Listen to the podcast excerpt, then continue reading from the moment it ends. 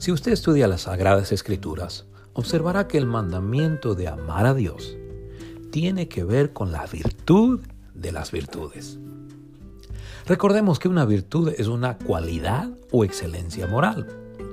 Esta es contraria al vicio, al defecto o a la falla moral.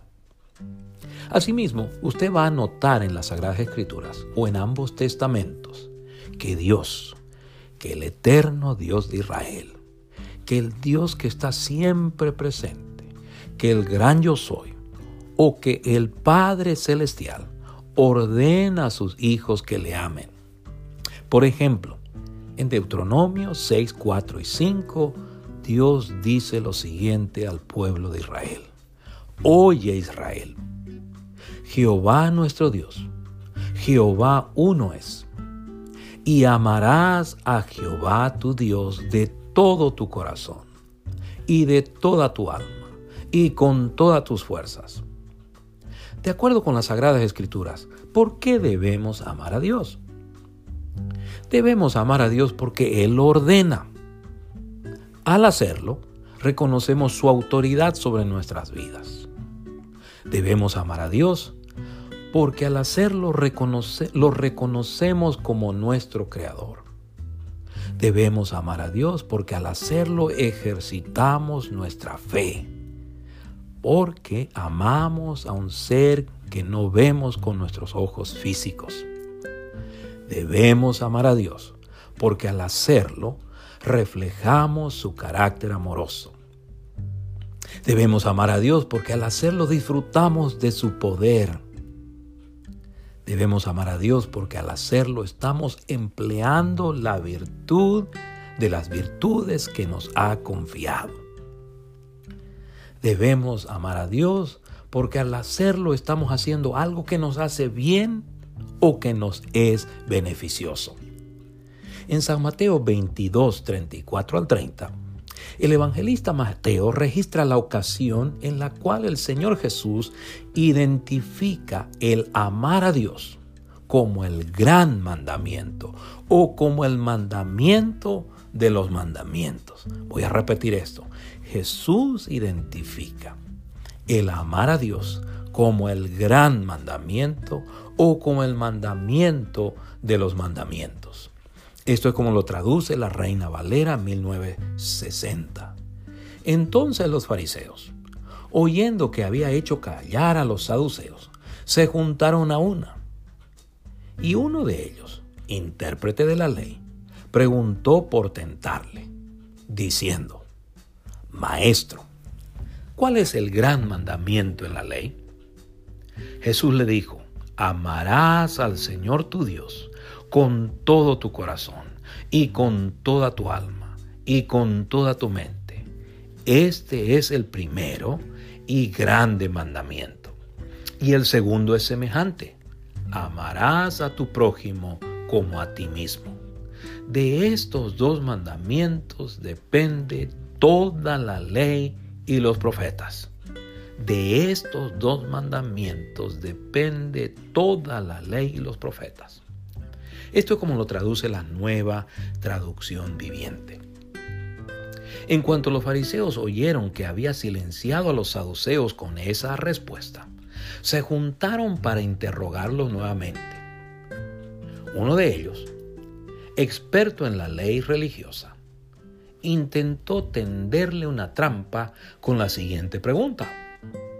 Maestro, ¿cuál es el mandamiento más importante en la ley de Moisés? Jesús contestó, ama al Señor tu Dios con todo tu corazón, con toda tu alma y con toda tu mente. Este es el primer y el más importante. Hay un segundo mandamiento que es igualmente importante. Ama a tu prójimo como a ti mismo. Toda la ley y las exigencias de los profetas se basan en estos dos mandamientos. Al leer y examinar el Evangelio de Mateo, debemos tomar en cuenta que a lo largo de su Evangelio, el evangelista, inspirado por el Espíritu Santo, presenta a Jesús de Nazaret como el Mesías prometido a Israel, como el rey escogido por Dios para que gobernara a su pueblo, como el ungido de Dios. A diferencia de los otros evangelios, Mateo escribió específicamente a los judíos para mostrarles que Jesús de Nazaret era el Mesías, el ungido de Dios, el rey de Israel, para que reinara sobre ellos. Con respecto a la ocasión en la cual el Señor Jesús identifica el amar a Dios como el gran mandamiento o como el mandamiento de los mandamientos, el evangelista Mateo la posiciona como su respuesta a la tercera trampa, treta o artimaña que sus enemigos habían maquinado contra él para desacreditarlo delante del pueblo o para ponerlo en contra de las enseñanzas de Moisés. Para sorpresa de los fariseos, el Señor Jesús no contradijo lo que Moisés había escrito, sino que, al contrario, lo corrobora. ¿Qué corrobora el Señor Jesús? El Señor Jesús corrobora que Dios les ordenaba que lo amaran. Ahora bien, ¿por qué Dios nos ordena amarle? Primero, Dios nos ordena amarle porque sabe que tendemos a amar a nuestros seres queridos por encima de Él. Tal decisión es perjudicial.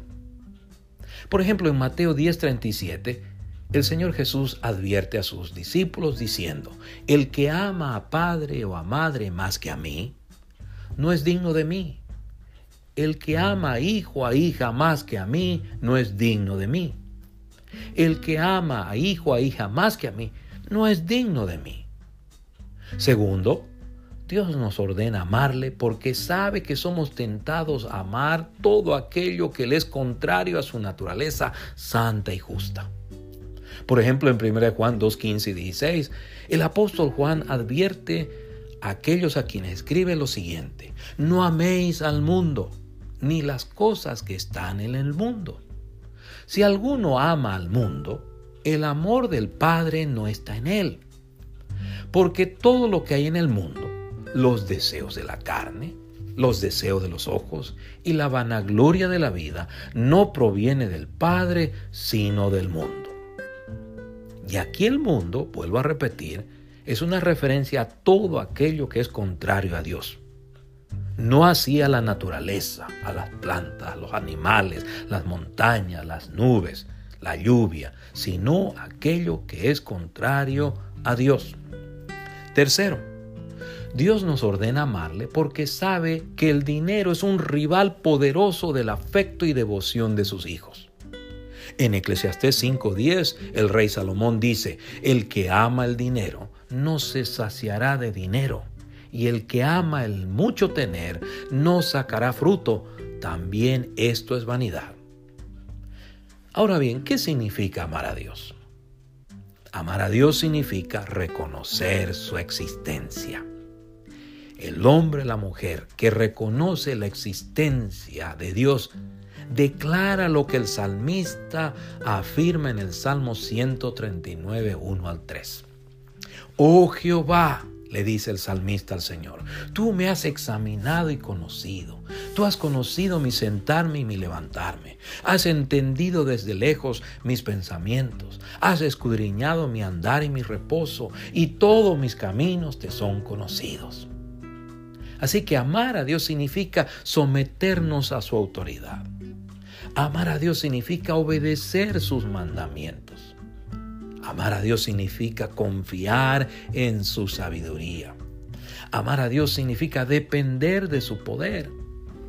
Amar a Dios significa confesar a Jesús de Nazaret como dueño, Señor, amo o soberano.